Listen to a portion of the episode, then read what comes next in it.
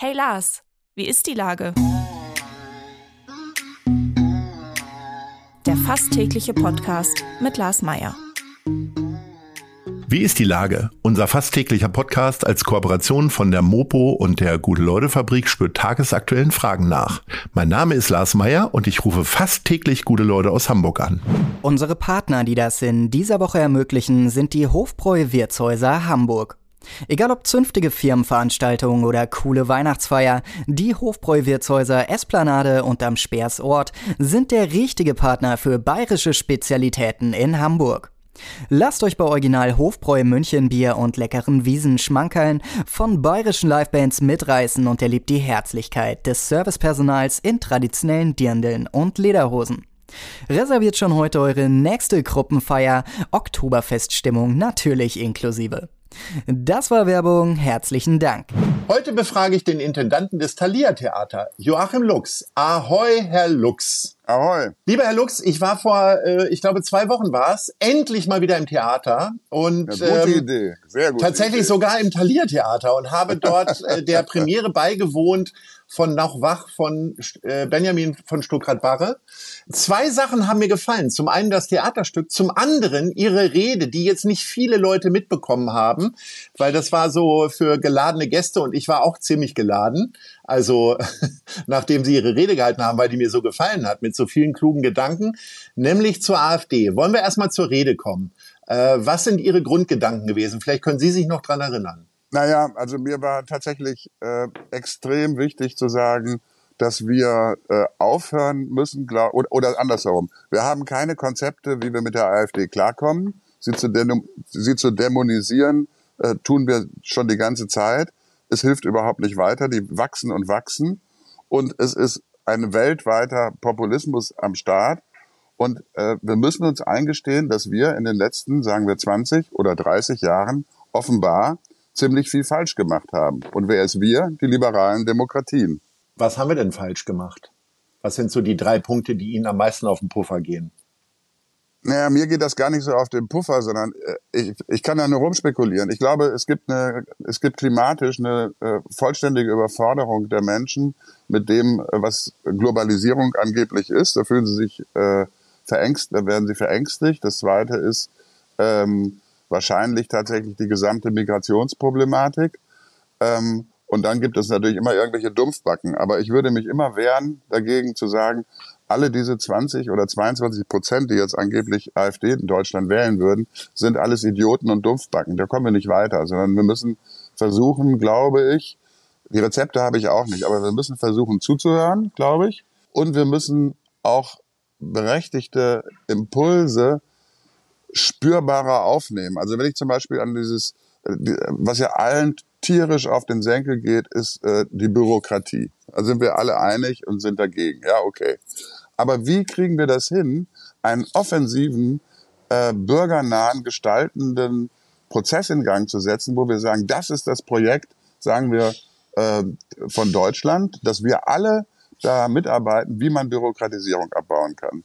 Zum Beispiel nur, ja, um, um etwas zu schaffen, nämlich, dass die Menschen an der liberalen Demokratie wieder teilnehmen, anstatt sich in irgendeine Ecke zurückzuziehen und Protestwähler zu bleiben oder immer mehr Protestwähler zu werden. Weil ich meine, man muss ja auch wissen, wir haben, wenn Sie sich das angucken, Skandinavien, Holland, Italien, Polen, Ungarn, äh, äh, Nordamerika auf die eine oder andere Weise äh, möglicherweise in anderthalb Jahren äh, wieder Südamerika, die Türkei und so weiter und so weiter. Überall haben wir populistische oder autokratische oder ein Mix aus beiden Regierungen.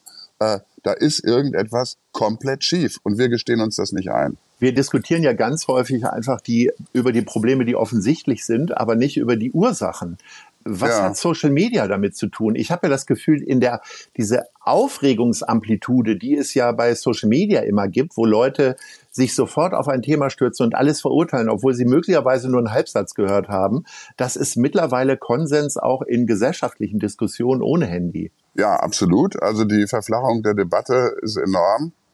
Und äh, das ist natürlich auch, äh, also wir können jetzt über tausend Krisen reden, aber das ist natürlich auch eine Medienkrise, weil sozusagen die äh, Zeitspanne, die man aufwendet, bereit ist aufzuwenden, gelernt hat, sie aufzuwenden, um ein bestimmtes Thema zu erfassen, ist ja krass verkleinert. Ich glaube, es gibt wahnsinnig viele Stellschrauben, die man bedienen muss, um das wieder zu ändern. Eins ist nur klar, diese Dämonisierung funktioniert nicht. Und das schönste Beispiel ist doch eigentlich, dass hier äh, jemand, der ein absoluter Globalisierungsgewinner ist, Multimillionär, äh, Friedrich Merz, mit seinem Privatflugzeug, mit seinem äh, Flievertüt da nach Bayern fährt, irgendwo aufs Dorf und den Leuten erzählt, äh, das sei Bayern und alles andere nicht. Das ist sozusagen äh, gelebte Satire und brandgefährlich, weil, weil es jemandem gelingt, der für die Globalisierung steht, die ich übrigens auch nicht dämonisieren will jetzt hier, äh, mhm. und gleichzeitig gewissermaßen im Trachtenjanker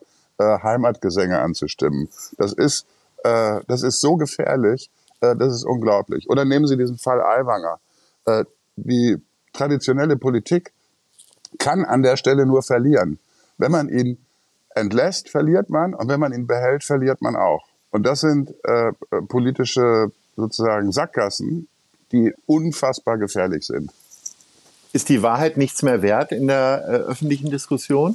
Naja, wenig. Man ist bereit, auf Polemik, äh, die keine Wahrheiten beinhaltet, lieber einzugehen als auf Differenziertheit und Differenzen. Ja, klar, es ist schwierig.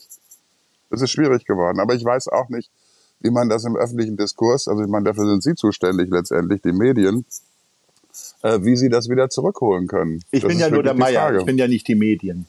Ja, Sie sind der, der Medienmeier, dann gibt's andere, dann gibt's Medienmüller und dann gibt's äh, äh, Funke äh, Medien. Und dann gibt's den Springer Verlag. Und das und ist ja eine Wunder und dann gibt's den Springer ist ja eine wunderbare genau. Brücke. Ähm, denn noch wach spielt nicht im Springer Verlag und ähm, es wird auch nicht äh, der, die öffentliche Diskussion rund um Matthias Döpfner und Julian Reichelt und so weiter äh, wiedergegeben, sondern es ist ein völlig frei erfundener Roman, den Benjamin von Stuttgart-Barre äh, vor zwei Wochen die Premiere im Thalia Theater hatte. Am 15.10. und am 6.11. gibt es nochmal die Gelegenheit. Ich kann wirklich jedem raten, sich eine Karte zu kaufen. Bin ich der Einzige, der es gut fand oder wie sind die Kritiken ausgefallen? Nee, äh, also die Leute toben. Also wir hatten die zweite und dritte Vorstellung und die Leute äh, toben einfach schlicht und ergreifend deswegen, weil es ist jetzt nicht einfach die Med der Medienroman, es ist auch nicht einfach die, der MeToo-Roman, sondern es ist eben tatsächlich fast wie ein intelligentes, also sprachlich hochintelligentes äh, Boulevardstück oder Komödie, äh, was sich auch lustig macht über diese ganzen Vorgänge, mit denen wir es da zu tun haben. Und in meinem Verständnis der Sache gewinnt man durch Humor natürlich auch immer wieder eine Freiheit zurück, anstatt sich so erdrücken zu lassen. Und in dem Sinne genießen die Menschen das sehr. Jetzt haben wir auch noch eine dicke, große Feier hier in der Stadt vor uns. Der Tag der deutschen Einheit findet dieses Jahr die offizielle Feier in Hamburg statt. Sie als Institution der Stadt mussten sich da auch mal was einfallen. Nicht mal, sondern mussten sich was einfallen lassen. äh, was machen Sie denn am 2. und 3. Oktober? Naja, wir müssen, wir müssen gar nichts eigentlich, weil wir sind frei. Aber äh, es ist ja so, dass wir praktisch direkt benachbart zum Rathausplatz sind und zur Mönckebergstraße, wo, äh, wo die Menschen strömen und wo sie feiern. Ich weiß nicht, was feiern dann bedeutet, ob es nur die Bratwurst äh, oder die Currywurst ist, keine Ahnung. Aber jedenfalls, wir äh, machen am 3. Oktober einen äh, Tag der offenen Tür. Also wir öffnen das Theater für die Menschen, äh, zeigen ihnen äh, die Hinterbühne, die Werkstätten, die Maske und so weiter und so weiter. Und wir sind auch mit musikalischen Nummern aus unserer, ja, man kann es so sagen, Superknaller-Inszenierung Barocco, die wir auch da spielen an diesen Tagen. Ähm, also wo die Leute wirklich am Schluss immer schier durchdrehen mit Standing Ovations. Äh, diese Aufführung, die im Übrigen politisch gesehen ein, ein Manifest der Freiheit ist, der Freiheit und der Schönheit, diese Inszenierung spielen wir da auch. Jetzt bin ich ja bekannt dafür, dass ich nicht so ein Theatergänger bin. Äh, bei der Premierenfeier sprach mich aber tatsächlich jeder zweite Gast darauf an, ob ich den Barocco schon gesehen hätte und war völlig ja. begeistert. Das wird es ja im Oktober auch wieder geben. Machen Sie mal zwei Sätze Werbung dafür und machen Sie mir das vor allen Dingen schmackhaft. Barocco ist Musiktheater pur und verbindet, wie der Name schon sagt, äh, Barockmusik mit, äh, mit moderner Musik, mit Techno, mit äh, Indie und so weiter. Und es ist eigentlich es ist eine Eigenkreation. Das müssen Sie nicht kennen, weil es gab es ja noch nie. Äh, aber diese Inszenierung ist 2018 ähm, in Moskau ursprünglich entstanden, aus dem Hausarrest heraus von dem Kirill Serebrennikov, dem Regisseur, der ein berühmter Film-, Opern- und Schauspielregisseur ist. Und an dem Abend erleben sie äh, also von, von einer, von einer Star-Opernsängerin über einen äh, brasilianischen Sänger, der äh, den wir im Mauerpark in Berlin aufgetan haben, wo Wobereit gesagt hat, wo habt ihr den denn her? Da haben wir gesagt, tja, den haben wir aus Berlin. Und warum tritt er denn in Hamburg auf? Genau, er war gleich eifersüchtig und es gibt Countertenöre, Tenöre, es gibt äh, wahnsinnige Bilder, also wahnsinnig bildgewaltig. Es ist fantastisch, kurz gesagt. Äh, zu der Ausstattung auf Ihrer Bühne habe ich ja noch mal eine Frage, eine ganz praktische. Ähm, ich sag mal, wäre ich mit meiner Mutter in der Theateraufführung gewesen, hätte sie sich Sorgen gemacht, a, äh, ob denn die Klamotten wieder getrocknet sind äh, von den Schauspielern und ob die sich nicht eine Erkältung holen, weil bei noch wach geht's auch ziemlich nass zu. Also sie müssen halt äh, nicht nur im strömenden Regen da stehen und ihre Texte aufsagen, sondern sich auch regelmäßig in die Pfützen fallen lassen. Ja, ja, ja. Äh, wie funktioniert das denn mit den Wassermassen? Ist das irgendwie, ist da ein Riesenbecken drunter oder wird das sofort abgesaugt? Das wird, da ist ein Becken drunter und es wird auch sofort abgesaugt und das Wasser ist natürlich vorgewärmt, also es ist nicht die kalte Dusche, ja. sondern das ist eher so, weiß ich jetzt nicht, 28 äh, Grad schätze ich mal. Ähm, ja klar, und wenn die fertig sind, äh, gehen die sofort unter die echte Dusche, rubbeln sich trocken und dann geht es wieder. Also noch wach, große Empfehlung, Barocco und natürlich auch den Tag der offenen Tür sozusagen. Am 2. 3. Oktober kann man sich das Thalia Theater angucken. Jetzt haben wir nur noch einen Wunsch frei, nämlich Nice oder Scheiß. Ich möchte gerne von Ihnen wissen, was Ihnen gefallen oder missfallen hat in den letzten Tagen. Ja, ich mache es lieber mit Nice, weil ich äh, Optimismus äh, zukunftsträchtiger finde als äh, Pessimismus. Was ich toll finde, ist, dass Fridays for Future wieder loslegt. Ähm, Luisa Neubauer, weil äh, es gehört auch zu dem vorherigen Thema, zu dem AfD-Thema.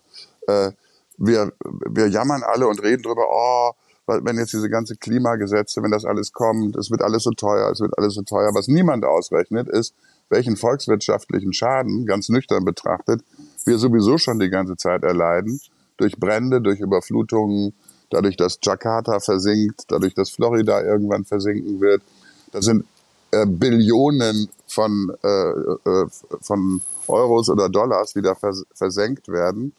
Ähm, und das ist die Rechnung, die auf der anderen Seite steht. In dem Sinne bin ich sehr froh, dass die unter die Pandemie-Räder äh, gekommen jetzt wieder äh, loslegen, dass die jung sind, dass die sich um ihre Zukunft kümmern, weil die Zukunft ist die Jugend. Und äh, das hat meinen tiefen Respekt. Lieber Herr und, und, und Luisa Neubauer eröffnet übrigens im Januar unser alljährliches Festival, die Lessing-Tage. Sehr schön. Dann freuen wir uns alle auf Luisa Neubauer und äh, ich freue mich auf die nächste Begegnung mit Ihnen. Äh, ich denke, ich bin schneller im Theater, als mir lieb ist, beziehungsweise ich sonst in aller Regelmäßigkeit gehe. Ich bedanke mich recht herzlich für dieses tolle Programm, was Sie äh, äh, da spielen lassen, ja in erster Linie. Und ja. äh, freut mich immer wieder, zumindest auch von außen drauf zu gucken, was für kluge Sachen Sie so von sich geben. Heute hat es wieder besonders Spaß gemacht. Lieber Lux, vielen Dank und Ahoi. Ich danke Ihnen. Ahoi. Dieser Podcast wird präsentiert von der Gute-Leute-Fabrik, der Hamburger Morgenpost und Ahoi Radio.